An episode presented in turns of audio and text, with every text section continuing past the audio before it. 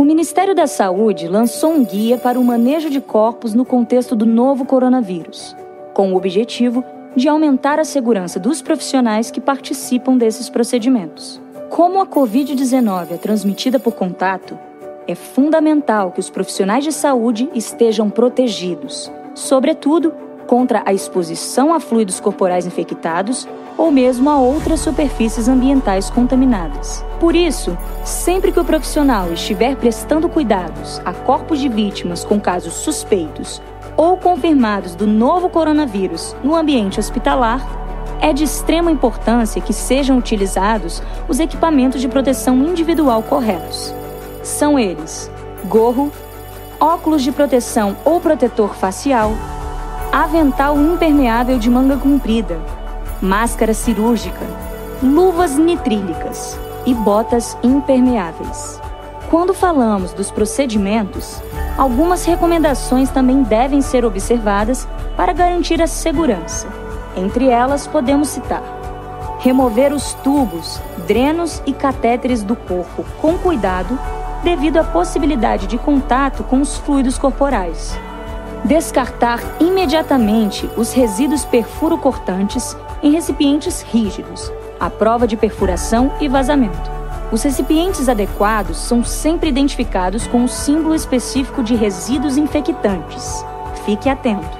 Higienizar e tapar os orifícios de drenagem de feridas e punção de catéter com cobertura impermeável. Limpar as secreções nos orifícios orais e nasais com compressas tapar orifícios naturais, como boca, narinas e reto, para evitar extravasamento de fluidos corporais. Além disso, deve-se limitar o reconhecimento do corpo a um único familiar ou responsável, que deve utilizar os equipamentos de proteção necessários e respeitar a distância mínima de 2 metros.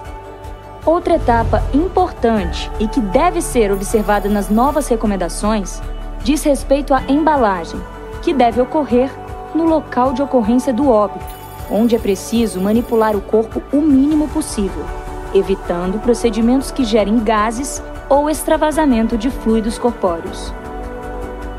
Preferencialmente, é necessário identificar o corpo com nome, número do prontuário, número do cartão nacional de saúde, data de nascimento, nome da mãe e CPF, utilizando o esparadrapo fixado na região torácica. Também é essencial descrever no prontuário dados acerca de todos os sinais externos e marcas de nascença, bem como tatuagens, órteses e próteses que possam auxiliar na identificação do corpo. O corpo deve ser acondicionado em saco impermeável, à prova de vazamento e selado. Já a superfície externa do saco deve ser desinfetada com álcool líquido a 70%. Neste momento, descarte as luvas contaminadas e calce um novo par. Os profissionais que não tiverem contato com o corpo, mas apenas com o saco, deverão adotar as precauções padrão, em especial a higiene das mãos, usar luvas, além de um avental ou capote. Caso haja risco de respingos dos fluidos ou secreções corporais, os profissionais devem usar também máscara cirúrgica e óculos de proteção ou protetor facial. É recomendado ainda que a maca de transporte do corpo seja utilizada apenas para esse fim. Caso ocorra a reutilização de maca, ela deve ser desinfectada com álcool líquido a 70%.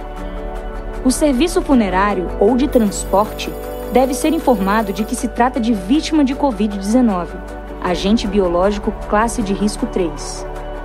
Além disso, é importante ressaltar que serviços como a acomodação do corpo em urna lacrada, limpeza, preparo e transporte da urna são responsabilidades dos serviços funerários. Caso você tenha alguma dúvida, o conteúdo completo deste guia está disponível para download nos sites do Ministério da Saúde e do Conselho Federal de Enfermagem para consulta acesse www.juntoscontracoronavírus.com.br e conheça também os protocolos lançados pelo Conselho Federal de Enfermagem para o enfrentamento ao novo coronavírus. Prepare-se e faça parte da luta contra o coronavírus.